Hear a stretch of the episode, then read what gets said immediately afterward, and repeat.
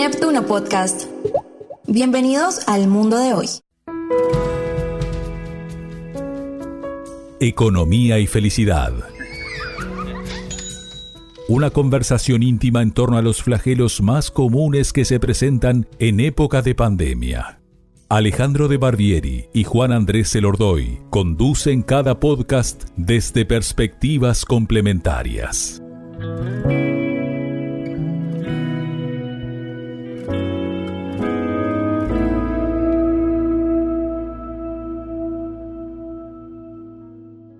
Buenos días, buenas tardes o buenas noches. Bienvenido a otro nuevo episodio de Economía y Felicidad. Soy Alejandro de Barbieri y con mi amigo Juan Andrés Elordoy estamos muy felices de que estén ahí del otro lado siguiendo estos episodios de Economía y Felicidad. ¿Cómo estás, Juan Andrés? Ale, estamos muy felices, estamos ya en el episodio 16 y hoy vamos a cortar el mundo en dos. Vamos a ubicarnos en el norte y en el sur. Vamos a cortar hemisferio norte, hemisferio sur, porque de alguna manera el trabajo que tiene sus vacaciones en el norte, podríamos decir julio, agosto, en el sur podríamos decir enero, febrero, hablan de estados de ánimo distintos. Así que la conexión en este episodio tiene que ver con el trabajo y la pregunta, si trabajamos para vivir o vivimos para trabajar. Buenísimo, me parece un tema fantástico y aparte es el corazón del podcast Economía y Felicidad. Es el corazón de este, justamente el, episodio de hoy, la base ¿no? De, de, lo que nos unió para conversar de estos temas y para hablar del sentido de la vida y de la felicidad, hoy focalizando en el trabajo, ¿no?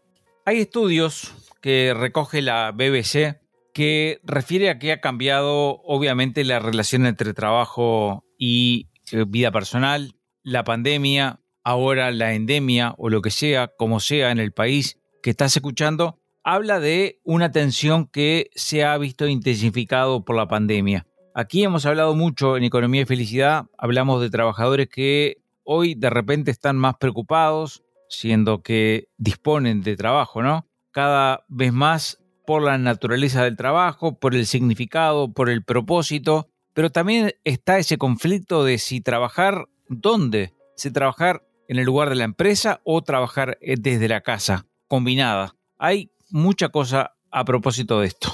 Está buenísimo, Juan. La pandemia estamos en distintas etapas. Lo interesante de todo esto, Juan, es que la pandemia también nos hizo volver a pensar en el sentido del trabajo, ¿no? Nos hizo volver como a pensar en cómo trabajamos, primero en lo práctico, ¿no? Porque mucha gente tuvo que ir a hacer teletrabajo, otra gente no.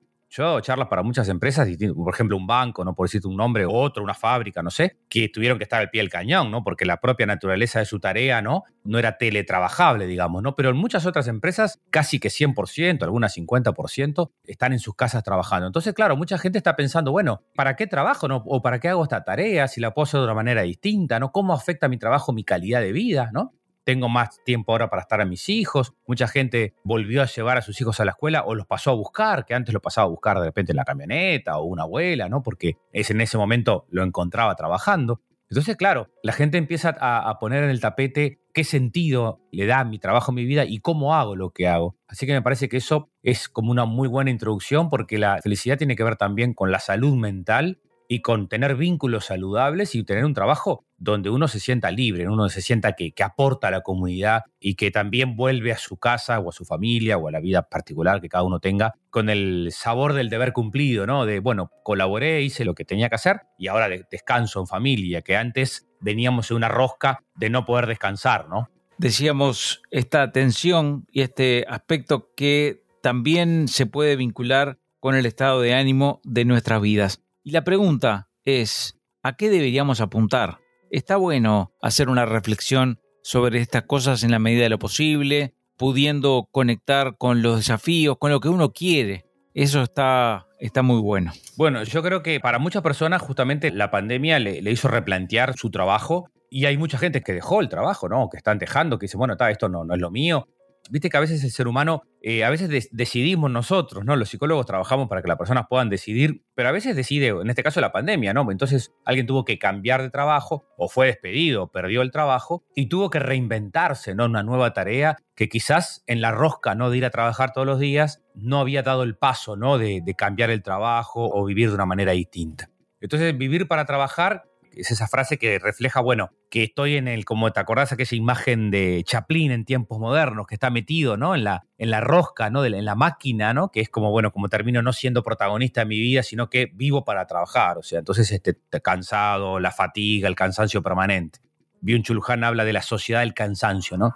Que nos va transformando en la sociedad del rendimiento. El riesgo es dice él, es rendir sin rendir, o sea, y eso genera fatiga, cansancio, depresión, burnout. Y trabajar para vivir es trabajo, pero para vivir, no es, no es que parte de mi vida el trabajo, pero no es toda mi vida, ¿no? Después el tiempo para el ocio, el tiempo para la familia, el tiempo para ti mismo, para el deporte. O sea, eso de que también las redes sociales cambiaron mucho las reglas del trabajo, ¿no? Porque antes a las 6, a las 7 la persona se volvía a su casa, ¿no? Tenía un tiempo en el ómnibus o en el auto y llegaba a su casa. Bueno, después apareció el mail antes del celular, pero ahora este, esto de estar todo el tiempo conectados, incluso por Zoom, está afectando la salud mental de la gente de que no podamos cortar con el trabajo y dedicarme a mi familia si me están esperando mis hijos o dedicarme a, hacer deporte o cambiar el chip, ¿no? no estar permanentemente conectado, ¿no? que eso genera mucha depresión. Por ejemplo, Ale, vos, ¿por qué trabajas? ¿O para qué trabajas? Es fundamental esa pregunta. Bueno, yo trabajo porque me encanta lo que hago siento que aporto a la sociedad o a la comunidad. A esta altura, a los 50 añitos, eh, siento que logré un equilibrio ¿no? entre lo que a mí mi pasión, que siempre fue la psicología y la literatura, y unir esas dos, esas pasiones este, en, lo que hago a través de las charlas, o a través contigo acá de un podcast, o a veces conversando con alguien. Siento que lo que hago pega con lo que soy, ¿no? Entonces siento que me siento, la verdad que muy, muy contento de poder sumar. Es parte como de mi identidad, ¿no? O sea, de mi forma de ser lo que hago, ¿no? Lo que uno es y lo que uno hace.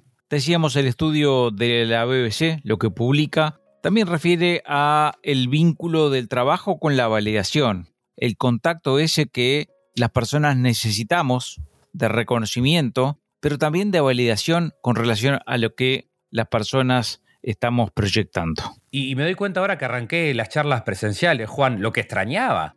O sea, porque el, Zoom es fantástico, pero bueno, no es lo mismo que estar... Eh, o sea, esto es una cosa que también demostró la pandemia, que el ser humano es irreemplazable, el docente es irreemplazable. Hablé ayer con una profesora de educación física que me contaba que en un liceo, que los chiquilines no se quieren sacar el tapaboca.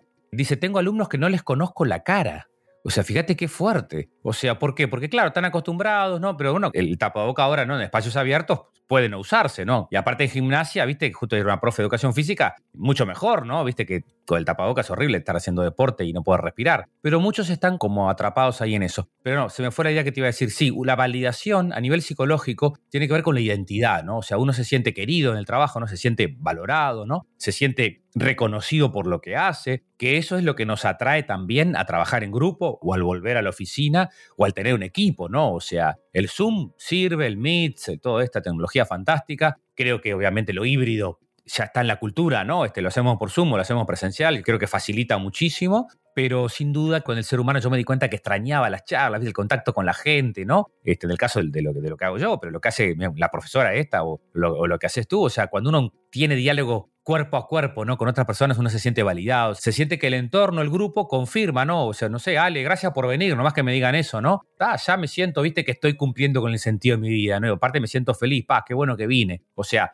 esa es cuando uno se siente querido, cuando uno se siente valorado. Obviamente, vale aclarar que muchos psicólogos trabajamos porque hay gente que no es feliz en su trabajo, ¿no? que no tiene un líder que lo cuida, ¿no? que no tiene un ambiente saludable, ¿no? que hay competencia, viste que de repente tenés un posgrado, tenés una capacitación y no se te lo toma en cuenta. Bueno, hay mucho sufrimiento también de los trabajos. La pandemia creo que demostró que es un lugar donde tenemos que cuidar mucho para que la gente mejore su calidad de vida, ¿no? Evidentemente hay diferentes enfoques de vida, ¿no? Quizá es clave para un bienestar duradero considerar qué estilo de vida se adapta mejor a ti. Esa es una referencia. Pero partamos de la base que hay tipos de felicidades diferentes. La felicidad hedónica, la eudaimónica o la experiencial. Bueno, eso se ha visto con jubilados, ¿no? Incluso en la docencia, acá en Uruguay hubo una experiencia, hace algunos años, ahora no me acuerdo, que uno era con docentes que se habían jubilado y bueno, y se precisaban para un cargo, no me acuerdo cuál, y los invitaron, viste, si querían volver, este, y volvían felices, porque claro, la jubilación, fíjate qué paradoja, Juan, jubilación viene de júbilo, que es la, alegría de haber vivido, ¿no? Y en el inconsciente colectivo, como diría Charlie, este, en el inconsciente colectivo este, la tenemos asociado a depresión, ¿no? Ah, se jubiló, ¿no? Como que se deprimió, ¿no? Jubilación es júbilo, es la alegría de haber servido ¿no? a la sociedad en tus años productivos, entre comillas, y luego poder encontrar un sentido de la vida en otras tareas, ¿no? Pero eudaimonía es un concepto de, Aristóteles que yo lo conocí, porque no, no estudié filosofía, pero, pero sí tuve la suerte de leer a, Tomás de Matos, un fenómeno, un grande. Y Tomás de Matos hablaba de la eudaimonía, justamente en Economía y Felicidad puse algo de esto de que te voy a leer ahora, Juan, ¿estás ahí? ¿Te lo puedo leer?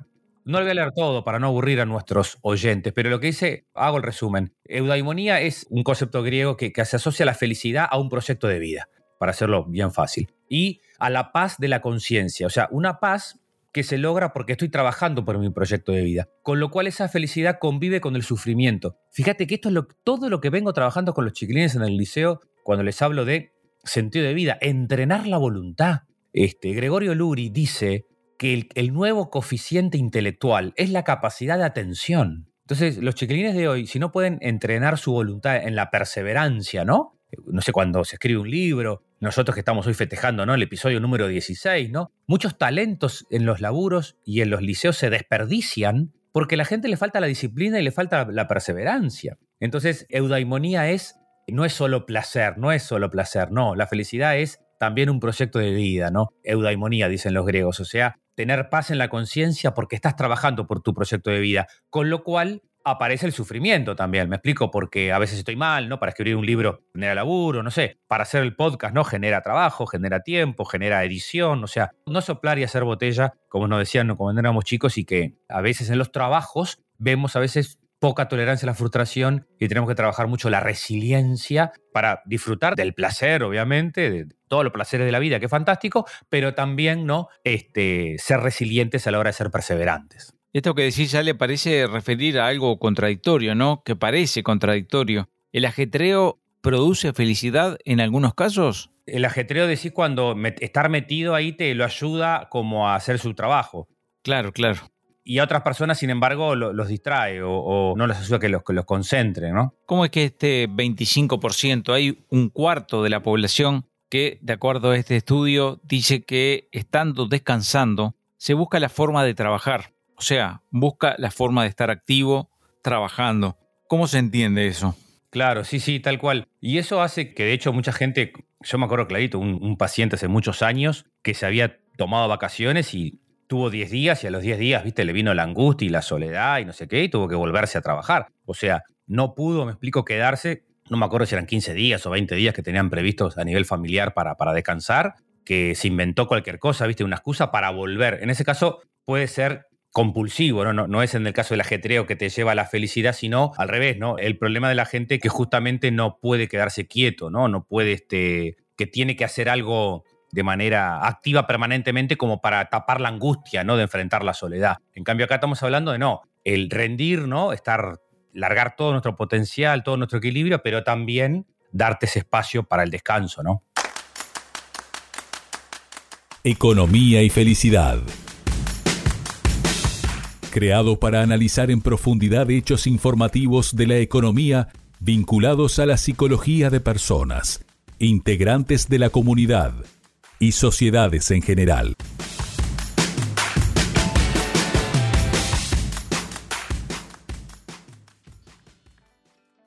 ¿Qué diría, Sale? Entonces, resumiendo, tips, recomendaciones.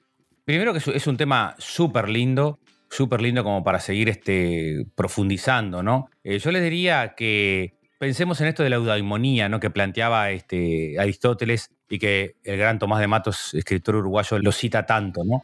No asociar la felicidad al placer, ¿no? Sino a un proyecto de vida que tiene que ver con esa capacidad nuestra para disfrutar, pero también entrenar la voluntad. Y si en este trabajo no sos feliz, no te sentís pleno, no te sentís querido, no te sentís valorado, bueno, ¿cómo hago para poder cambiar? Y si no puedo cambiar de trabajo, porque muchas veces uno no puede, cambiar la actitud, como decía Víctor Frankl, ¿no? ¿Se acuerdan que Franklin en el campo de concentración decía no podíamos elegir salir del campo, pero podíamos elegir cómo estar dentro de él? Obviamente dentro de un marco ¿no? de resiliencia. Entonces, poder elegir es, justamente la libertad que tiene el ser humano, porque hay mucha gente que puede cambiar de trabajo y hay gente que no, por un tema de edad, por un tema de formación, ¿no? por un tema, no sé, este, que no puede. No es fácil a veces decir, ah, si no te gusta cambiar, pero no todo el mundo puede, pero puedo cambiar de actitud o puedo nutrirme, ¿no? Y creo que la idea de este podcast es llevar estos tips y esta reflexión para que la gente pueda este, tener una actitud resiliente y poder que tu trabajo, que tu tarea, que tus dones, que tus cualidades los pongas al servicio de los demás. Y a veces si no es en ese horario de trabajo, puede ser no el fin de semana o puede ser en otra actividad que le dé más sentido a tu vida, porque a veces este, uno trabaja en un trabajo que no te satisface del todo, pero tiene otras actividades que sí que uno encuentra sentido, ¿no? Pero creo que la pandemia, Juan, puso en el tapete lo que decíamos al principio, que los líderes, los gerentes, los jefes cuiden a su gente, ¿no? Que está clarito eso, que realmente la pandemia puso que tengo que preocuparme por el otro, ¿no? Que no es solo trabajar, hace esto y hay que cumplir, no tengo que preocuparme por la salud emocional de la gente. Claro, en este momento de decisiones, las propias, están allí entre volver y no volver. Algunos pueden elegir, otros no, pero sin duda que es un desafío bien marcado. Claro, sobre todo las empresas que, como, bueno, algunas que hablé hace poco, que justamente por las características del trabajo de ellos, habían estado prácticamente el 80, el 90% de los colaboradores, empleados de la empresa, habían estado este, en, haciendo home office, entonces, trabajando desde las casas. Entonces, ahora tenemos que hacer que vuelvan. Y bueno, ahí está la seducción también, ¿no? De, lo que es el trabajo en equipo. Muchos pueden estar contentos con volver porque de repente no tenían la logística familiar, ¿no? Para trabajar desde las oficinas. O sea que a muchos les va a ser bien. Pero otros, de repente, la rutina, ¿no? Ya tenés que dejar a tus hijos, tus hijos ya estaban acostumbrados, ¿no? A verte a vos en tu casa, bueno, pero valorar creo que el trabajo en equipo, ¿no? Lo que implica charlar con la gente. Capaz que viste que muchas van a quedar dos días en casa, tres días en la oficina, ¿no? Eh, se está viendo eso y eso también, porque obviamente uno precisa intercambiar con la gente, ¿no? No es solo intercambiar los saberes técnicos, sino las habilidades blandas, ¿no? Lo humano, ¿no? La empatía, lo vincular, cómo te fue, cómo estás. Uno sale y conversa con los demás y ya te sentís distinto, ¿no? Te sentís de otra manera. Buenísimo, Ale, buenísimo. Nos despedimos, nos quedamos conectados. Los esperamos en, Twitter o en Instagram, sus comentarios, su feedback de cómo van sintiendo cada podcast y también cada episodio y también la bienvenida de temas nuevos que nosotros no los hayamos trabajado y que a ustedes les gustaría conversar. Y nos vamos a reencontrar en el próximo episodio que ya va a ser el 17. O sea que tomen nota y como Ale dice, estamos abiertos a comentarios y también a sugerencias para tocar algún tema que interese. Hasta la próxima. Si te ha gustado, compártelo con alguien que quizá le pueda venir bien. Si te interesan novedades constructivas, puedes seguirnos en redes sociales o en nuestras páginas. aledebarbieri.com elordoy.com. El Ordoy con H después de la L. Economía y felicidad.